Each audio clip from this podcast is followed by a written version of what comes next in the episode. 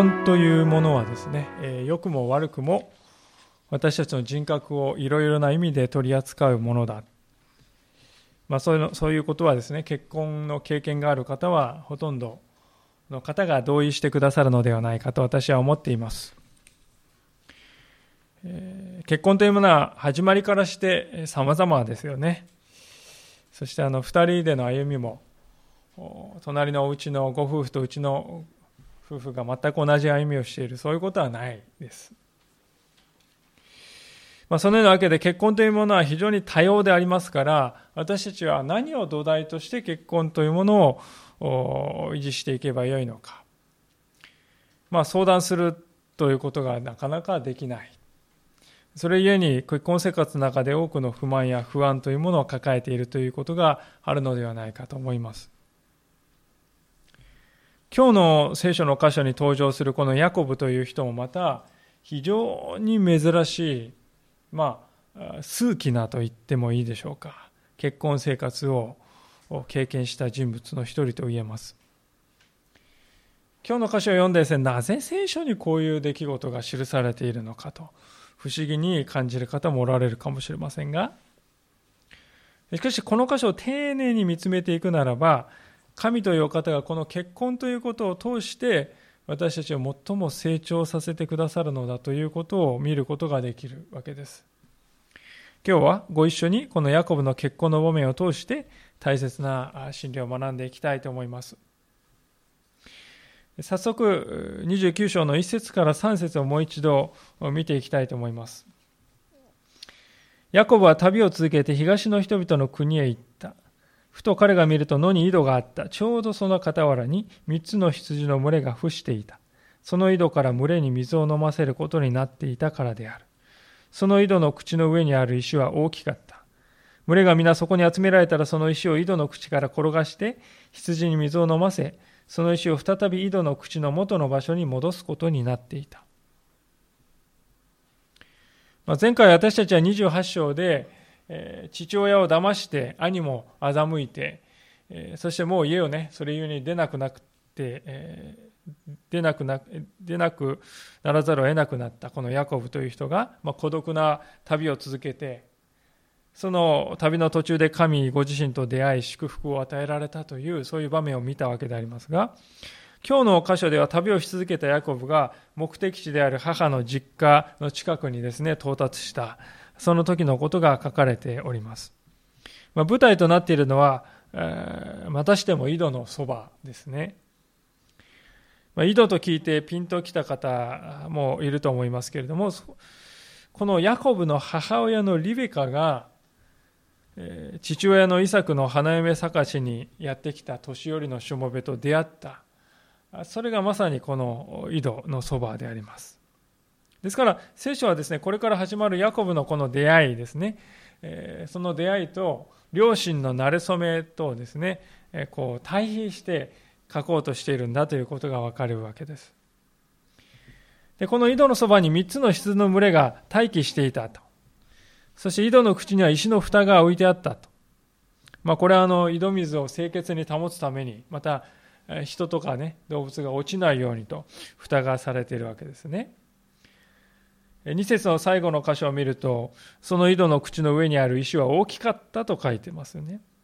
まあ、男がこう数人がかりでよいしょって言って動かすようなですね、非常に大きな石だったということですよね。でそういう石をですね、群れが一つ来てね、その都度開けて、また閉めて開けて閉めて、それは大変ですから。群れがこうある程度集まってきてからそれということでね、開けて飲むようにしていたんだと思いますね。そういう状況にちょうどですね、やってきたヤコブは、まあ、4節から6節のところで、えー、母の兄、つまりおじさんですね、おじさんであるラバンという人は元気かとね、安否を尋ねています。まあ、何気ないこのやりとりに感じるんですけれども、まあ、何かこの羊飼いたちはラバンを知っているわけですよね。それで旅をしてきたね、人ああ、あなたがヤコブさんですか？って言ってね、ああとか言ってなんかこう、積もる話があってなりそうなところですけどね。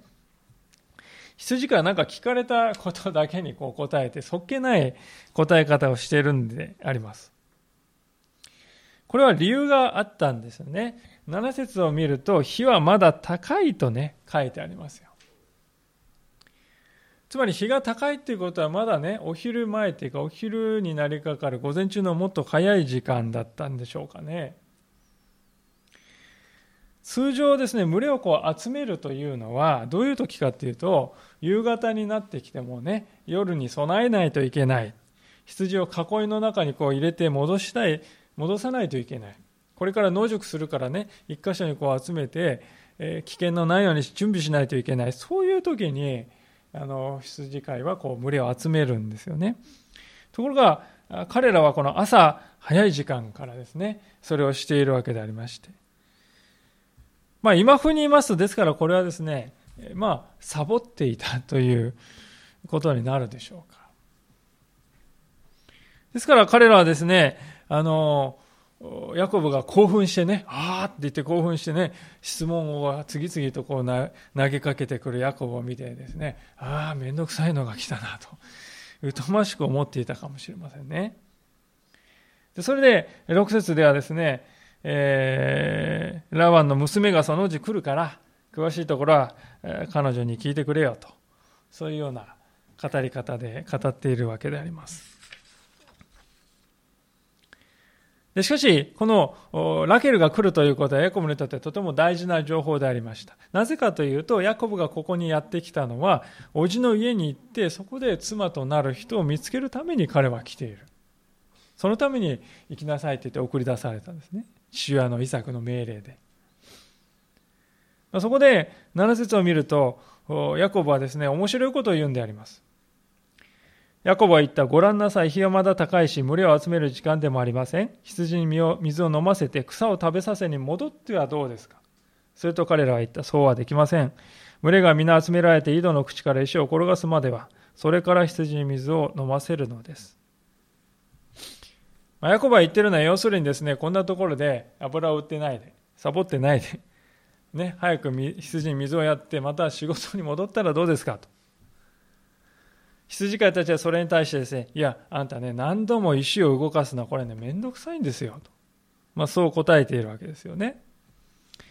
初対面です、この人たちは。初対面の人たちにですね、こういうことをなかなかこう、ずけずけと、ヤコブっていう人はね、言えてしまうと。まあ、よくなかなかこう、大胆にも言えるなとね、思うわけです。羊飼いたちはわざと怠けてるんですね。ですから、こんなことを言えばですね、あんたたちそんなところサボってないで。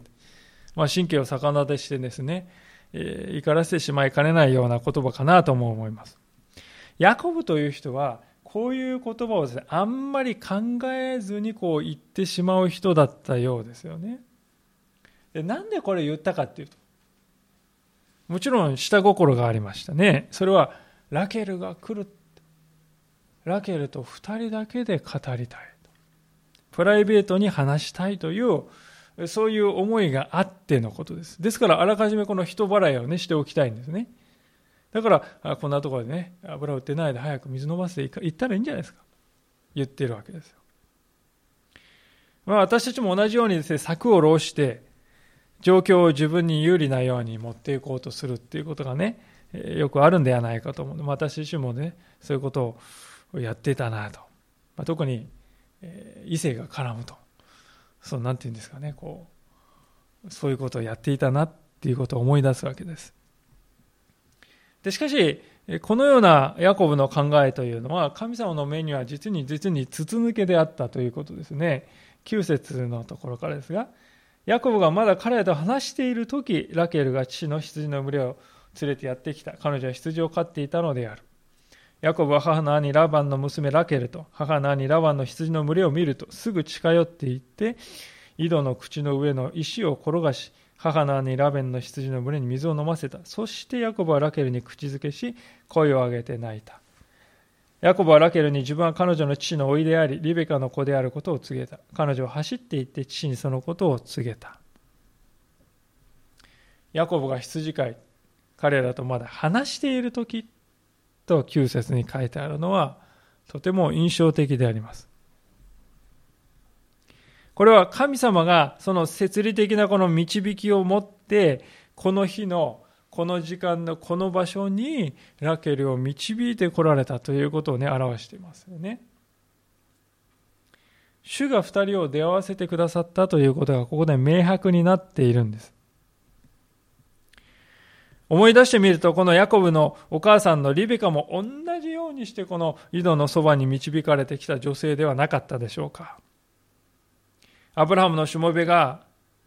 これこれの人をお送りくださいと神様に祈ったんです。その祈っている言葉が最後まで言い終わらないうちに、すでにリベカが井戸の近くにやってきたと。この創世記の24章の15節には書いてありますよね。ですから、出会いを司っておられるのは神様ご自身なんだということであります。現代という時代はですね、婚活という言葉があ一人歩きしているような気がいたします。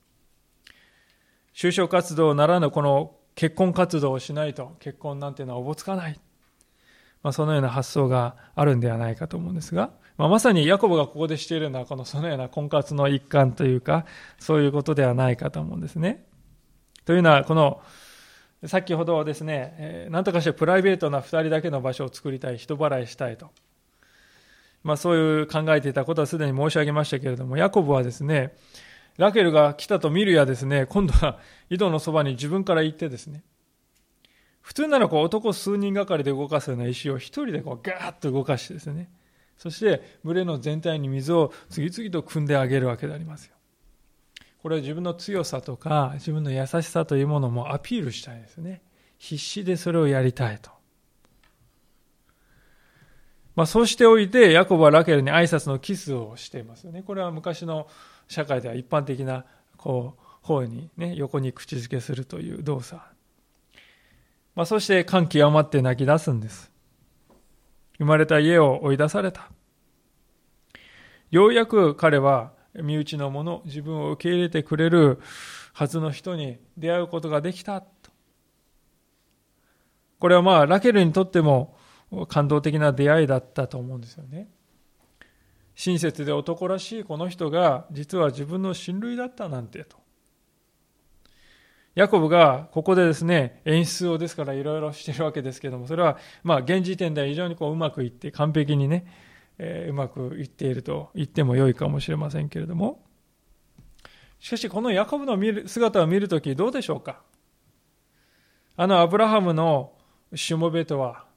本当に違うなと思うんです。いや、対極にあるなと思うんですよね。あのアブラハムのしもべは井戸に到着したら、まず何をしたかというと、祈ったんです。ここまで旅の守りを与えてくださった神様ありがとうございますと感謝して祈りましたね。そしていざこのしもべは自分の主人の息子に伴侶を探さないといけない。まあ、そういう時になった時に、まあ、彼がしたことは何かというと、またしても祈ることだった。そして祈っている、先ほど言いましたように祈りの言葉が終わらないうちにリベカがですね、やってきたと申し上げましたが、その時もですね、ああ、これが祈りの答えだ、もう分かっちゃった。そうではなくて、リベカがどんな女性であるかということをね、何も語らずに、じーっと見極めようとしていましたね。この人はどういう人なのだろうか。使える心を、人に使える心を持っている人だろうか？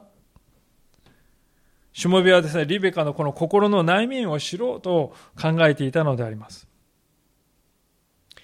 そのことを思うときに、このヤコブの姿、どうでしょうか？彼はこの箇所において一度も祈ってはいないですね。やっとのことで目的地に着いた、劇的な形でラケルと出会った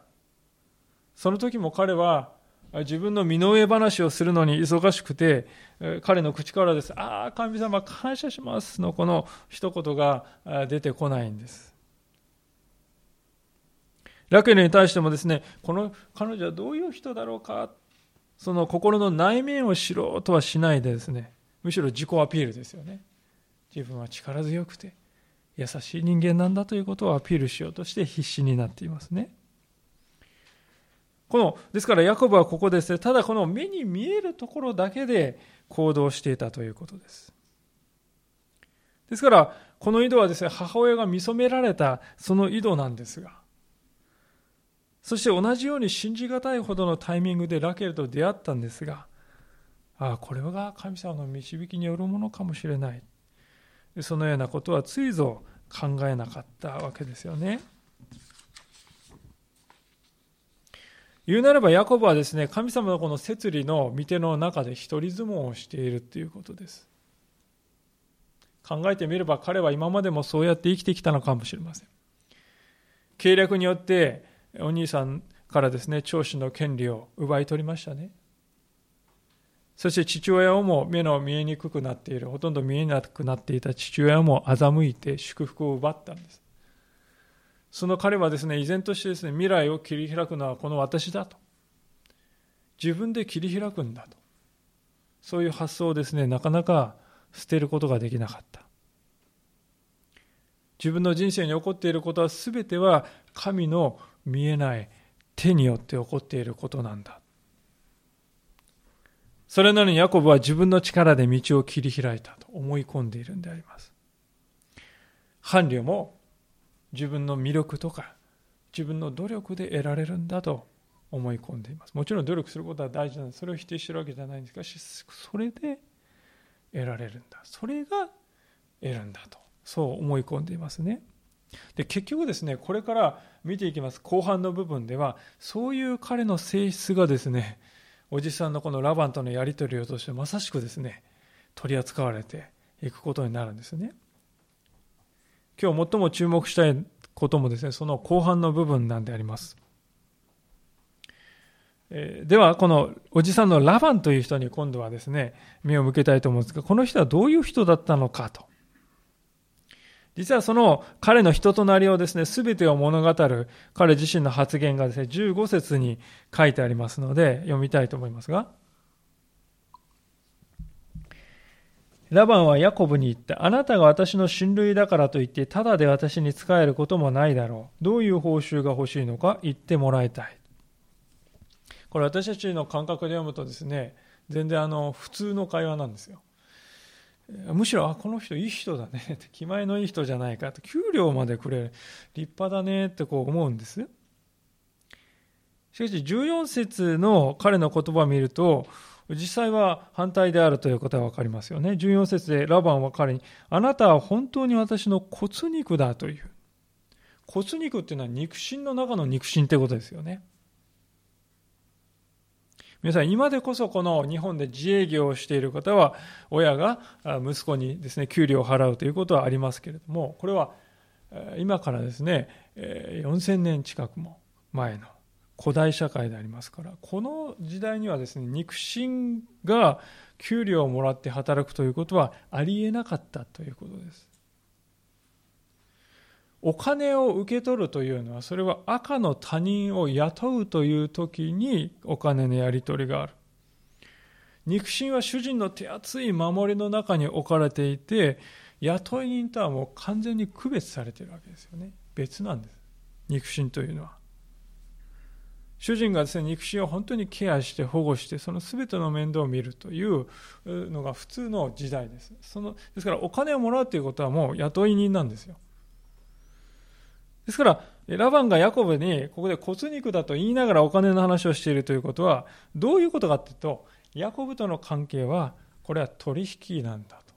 取引の関係なんですよと。言ってるに等しいということなんですね。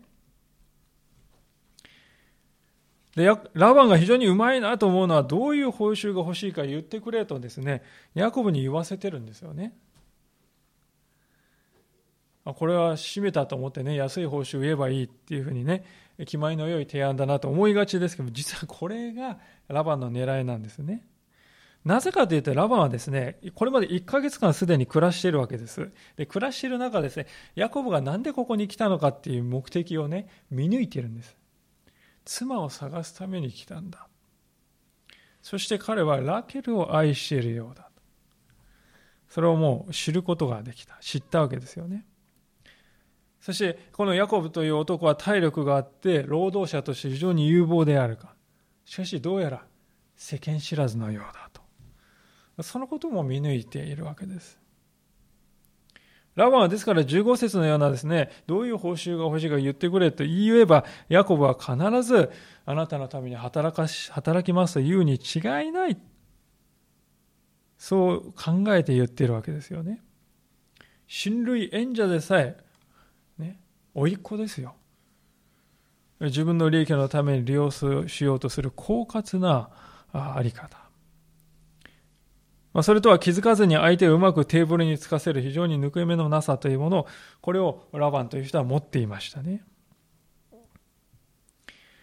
で、このラバンには二人の娘がいたということが書いてあります。16節ラバンには二人の娘がいた。姉の名はレア、妹の名はラケルであった。レアは目が弱々しかったが、ラケルは姿も美しく、顔立ちも美しかった。姉のレアは目が弱々しかったと書いてありまして、私たちは多分これを読むとですね、レアという人どういうイメージ皆さん持ちますか？多分ですね、おとなしくて健康もなんかね、あまりこう優れなくて、線が非常に細くてね、えー、なんかこう影の薄い女性だったような印象を受けると思うんです、これを読むと。そうではないんですね。ぜひ知っていただきたい。なぜかと言いますと、レアという名前はどういう意味かというと、野生の雌羊という意味なんですよね。野生の雌羊という意味です。レアという名前は。でしかも、レアという人は後になりますとですね、この夫のヤコブをめぐって妹のラケルと死に物狂いでこう争うんですよね。ですから決してですね、体力が弱いとか、性格的に非常におとなしい女性じゃないんですよ、このレアという人は。じゃあ何を言ってるかと言いますと、もうこの古代中近東の世界でですね、目というものが美しさの象徴だったわけであります。ですからあのエジプトのですねこの絵なんか見ますと目が非常にこうね鮮やかに描かれて目を強調して描いているわけです。その目にですね弱さがあったということはどういうことかというと単純にですね養子の面でラケルの方が勝っていたというそういうことですね。あの体力が弱いとかこの性格がおとなしいとか弱々しいっていうですね細いとかそういう意味ではなくて単純にこの養子の面でラケルの方が勝っていたというそういうことなんです。でヤコブっていうのはさっきから見てますように内面を見てないんです。外面で判断してるんです。ですから当然ですね、このラバンの申し出に対してですね、閉めたということでね、こういうふうに答えているわけであり、答えてしまうわけですね。18節ヤコブはラケルを愛していて、それで私はあなたの下の娘ラケルのために7年間あなたにお仕えしますと言った。まあ、今の日本でもですね、まだ残っている風習かもしれませんけども、古代の社会では結婚するときにですね、新郎の側から新婦の側に結婚金を渡す。これは当然である。そういう世界です。ヤコブは逃げてきて、一文なしの男です。結婚金払えない。ですからその結婚金に相当するですね、お金を対価として7年間働きますよと言ったんですよね。でこれはですね、多めに見積もっても当時の普通の金額の2倍にも相当するような金額で7年間働くっていうのは。普通のです、ね、結婚金の2倍に以上の金額を、ね、言ってるわけです、ここで。ヤコブはラケルのためにはそれぐらい喜んで忍耐できると考えたと思うんですが、まあ、驚くべき気前の良い、えー、ね、答え方でありますが、それだけ愛しているってことを伝えたいっていうね、ことなんでしょうか。まあ、それに対してララバンはですね、えー、閉めたと思ったんでしょうかね。19節でこう言いますね。ラワンは、娘を他人によるよりはあなたにやる方が良い。私のところにとどまっていなさいと言った。ラバンはですね、皆さん、ここで娘とだけ言っています。ラケルをとは言ってないですね。非常にこれは注目すべきことです。明らかにラバンはですね、後々言い逃れができるような言い方をしています。話の流れからしたら娘って言ったらこれラケルでしょうと思うんですよ。しかし、ラバンという人はヤコブがそう思い込んでいるということを利用して彼をですね、実に上手に手玉に取るんですね。しかしながら一方で、このヤコブがまあ純粋にウブだったとも言えるかもしれませんが、ラバンの言葉を信じて取った行動というのはですね、まあ、今日の箇所っていうのは非常にこうドロドロとしてなんかこう人間の罪が目立つ箇所ですけどしかしヤコブがラケルに対して寄せた思いというのは本当に美しいものであると思いますね。20節。ヤコブはラケルのために7年間仕えた。ヤコブは彼女を愛していたのでそれもほんの数日のように思われた。皆さん、ここにはですね、愛する女性のために7年間も汗を流しながらロークして、結婚の初夜を待ち望んでいる、そして忍耐している一人の男性の姿が書かれております。7年間、指一本触れることなく、彼女のために使い続けたということです。現代という時代はですね、どうでしょうか？男性と女性がですね、相性が合うか、それはセックスをしてみないとわからないそれで相性がわかるんだというような価値観というのがね当然のようになっている時代であります。しかしヤコブは違った。本当に愛しているのならば待つことができるということではないでしょうか。しかも彼はただ待ったのではなくて奴隷のような7年間を忍耐して待った。しかし同時にそれを数日のように感じる。現代という時代はなかなかこう忍耐ということがね知らない時代とも言われます。7年間ですね忍耐するということは私たちにとっては想像もつかない光景かもしれない、まあ、私自身ですね実はまああの友達ですね、えー、の姿を本当にここを見るたびに思い出すんですけれども彼は純潔を守り通して結婚式の日を迎えてですね今日この人を妻としてめとるんだと。その喜びでですね彼は男泣きに泣いていたんですよね。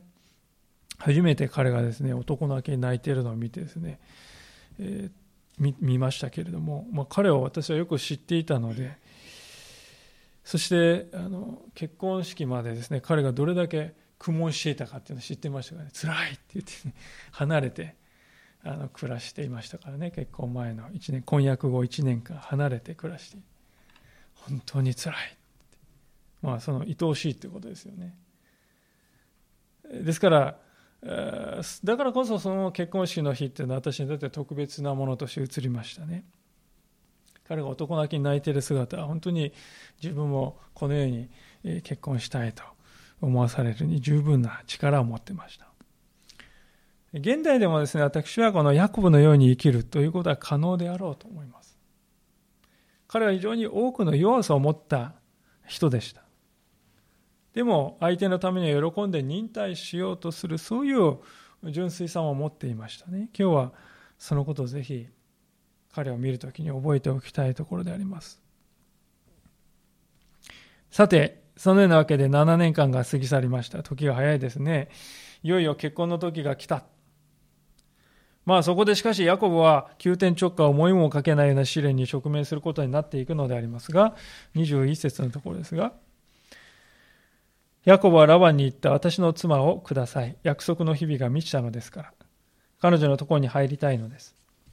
そこでラバンはその土地の人たちを皆集めて祝宴を催した。夕方になってラバンは娘のレアをヤコブのところに連れて行ったので、ヤコブは彼女のところに入った。ラバンはまた娘のレアに自分の女奴隷ジルパを彼女の女奴隷として与えた。朝になってみるとそれはレアであった。それで彼はラバンに言った。あなたは私に何ということをしたのですか？私はラケルのためにあなたに仕えたのではありませんか？なぜ私を騙したのですか？ヤコブはあの待ちきれないんですね。21節で、私の妻をくださいっていうのは、あの、原文を見ると、与えよ我が妻をって書いてあるんですよね。ですから、もう、ちょっと強気の姿勢でおじさんに対して語っているわけであります。もう忍耐が実ったんだって、自分は本当に義務を果たしたんだっていうですね、非常にこう強い自負心が持ってますよね。もう待ちきれない思い。でそれを聞いたラバンは表向きは結婚を認めたかに見えるんです。それで祝宴が開かれて、親類縁者が皆呼ばれて、ヤコブもラケルも着飾って、その日は終わろうとしていた。しかし結婚の初夜にヤコブの寝室にやってきたのはレアであった。宴会で振る舞われたお酒や夜の暗闇、まあ、今みたいにこの電気があるわけでもない。薄暗い。そしてこの時代が習慣でありました。神父がですねかぶるベールをですねかぶっていた。それがレアであるということは隠したのであります。朝になって真実が露呈した時にはもう後の祭りであった。あなたは私に何てことしたんですか？なぜ騙したんですか？っていうねヤコブの言葉っていうのは彼にできる精一杯の抗議であると思いますよね。ラバンの次の言葉っていうのはしかし実に印象的な言葉でありますが、26節ラバンは答えた。我々のところでは上の娘より先に下の娘を嫁がせるようなことはしないのだ。ラバンは要するに我々のところで我々という人間はね我々は上の子をないがしろにして下の子を優先するこんなことはしないんだっていうんですよね。皆さんこの皮肉がお別れでしょうか？これこそヤコブが兄のエサウに対してしたことだったからであります。ヤコブは兄を騙して長男の権利を奪いました。そして父親からの祝福さえも奪い取りました。弟である自分が兄に対してしてきたことの全てがですねヤコブの頭の中にこの時ですねこう走馬灯のようにバーッとこう流れたんじゃないかと思いますよね。でもちろんヤコブはねあごめんなさいもちろんラバンはヤコブがやってきたことを知っていてこう言っていると思いますよね。あなたは兄を押しのけるという人の道に戻るようなことをしてきたようだけれども我々のところではそういう非道なことはしないんだと。多分ラバンっていうのはこの言葉でそういうことを暗に言おうとしてると思いますよね。まあ、もちろんそれならそれで最初から言っておけよおくべきだと思いますよね。それもしないで自分は正しい人間であってお前はっていうようなそういう態度っていうのは ラバンって非常にこう偽善者であるなと思います。でも当のヤコブはですね、そのような言われ方をして返す言葉もないですよね。なぜかというと、ラバンが言ったこと、それ自体はですね、当時の常識から見てこれは正しいことでした。姉を差し置いて妹の方を先に嫁がせるようなことはしない。ヤコブはですからこれで自分自身に降りかかってきたことによってこの過去の自分自身がしてきたことをですねもう見せつけられたということです。でこの夜の意見というのはある仲介者の言葉を借りますと非常にまた大いなる皮肉でもあったというんですよね。なぜかっていうとヤコブは視力の衰えた父親を騙して兄と入れ替わったんですよ。今や暗闇とベールによって視力が自分が視力奪われてねその自分の前で2人の姉妹が入れ替わってんですよね。そして今度は自分が騙されるんです。父親を騙しても平気だったヤコブが今度は甥っ子を騙すことを何とも思わないラバンによって結婚式の日に平然と欺かれたということなんですよね。これは本当に大いなる皮肉だとしかし、これが神様のなさることでもあるということです。アモス書の3章の2節というところを見ると、次のような言葉が書いてあります。アモス書の3章の2節アモス書は新科学の2017では1562ページです。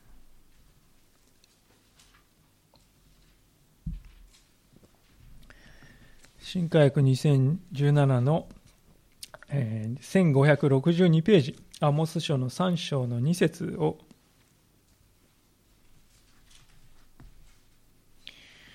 えー、一節でありますので、皆さんでご一緒に開けられた方は読んでいただければと思います。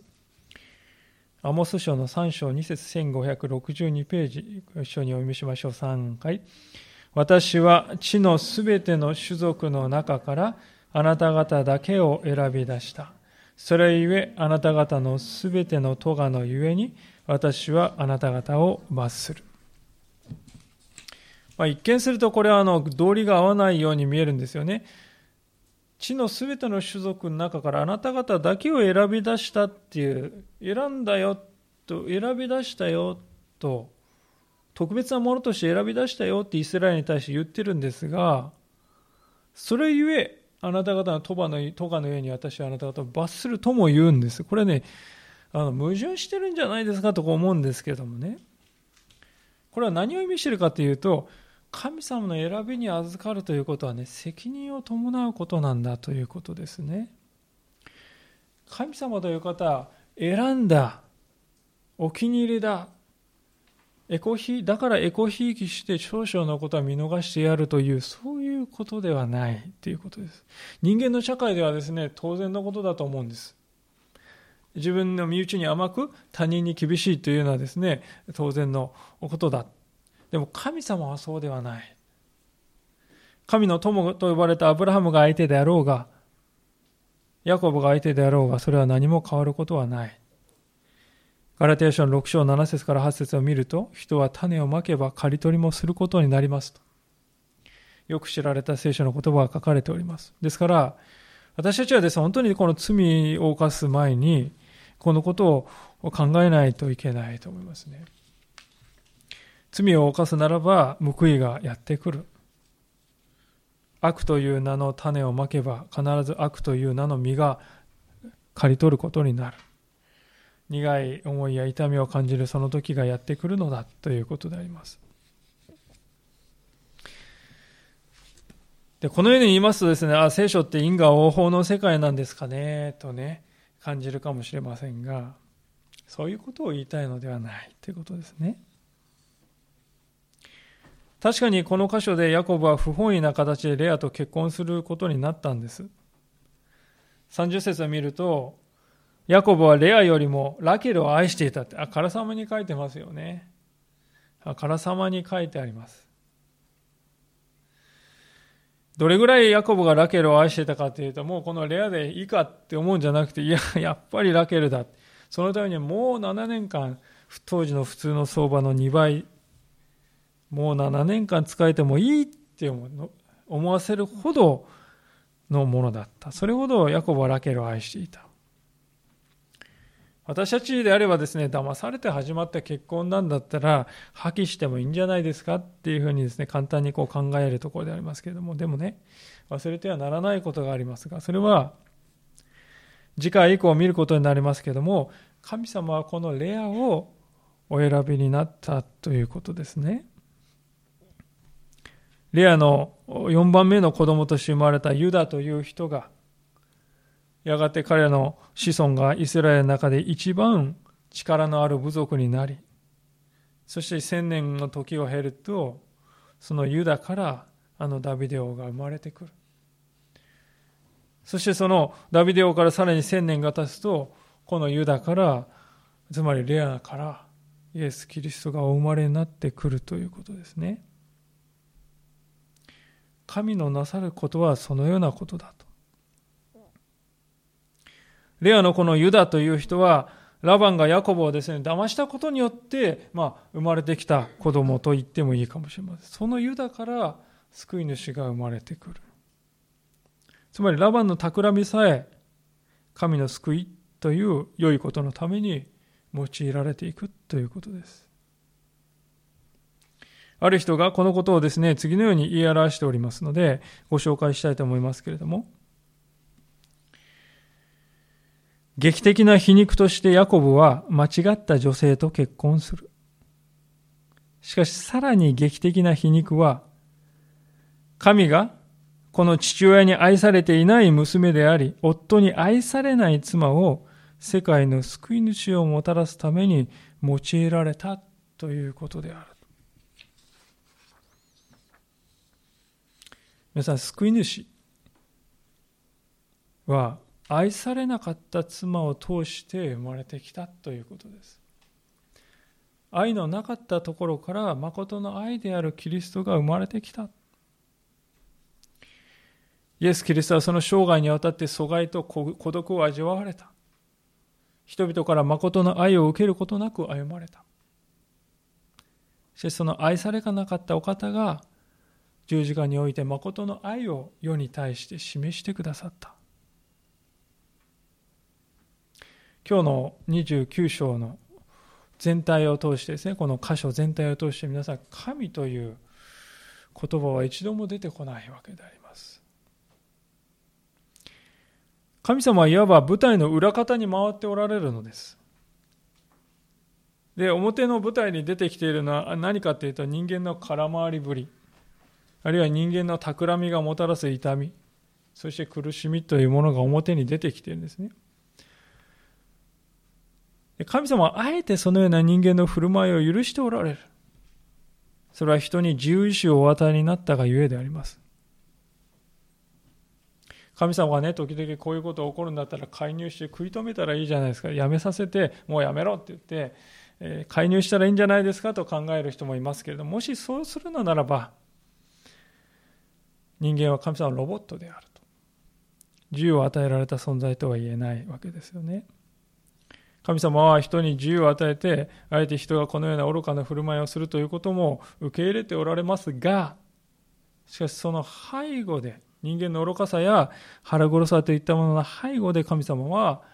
壮大な救いのご計画を一歩一歩実現に導いていっておられるのです。当事者である人たちは何一つ気づいてはいません。これが神の力であってこれが神の知恵なんだと。これが神という方の歴史を支配している神の偉大さというものなんだということですね。私たちは普段ですね自分の生活の中の背後に神の見てがあるなんて考えないで生きてますよね。自分やりたいように生きるんだと考えて生きてきたし今も何かとそう考えているかもしれません。でヤコブのようにですね時に空回りしてんですね一人相撲をして自己アピールをして、ね、自分で勝ち取るんだと思って、行動しております。でその結果ですねそういう生き方っていうのはですね、えー、掴み取ろう掴み取ろうっていう生き方っていうのはどこかで行き詰まっていきますね、えー、刈り取る時は来るんです。でもでも神様にあるのならその経験も決して無駄にはならない。神様はまさにそういう経験そういう私たちは本当に時に愚かささえも用いてそれを素晴らしいことに変えることができるお方だと。この方にあっては全てが恵みと変えられていくんだと。そのことを聖書は語っているわけであります。アドベントの第2週に入りましたが本当に私たちのところに来てくださった主イエス・キリストはまさにこのヤコブの子孫として生まれてきたということ。もう一度深く深く心に留めたいと思います。お祈りしたいと思います。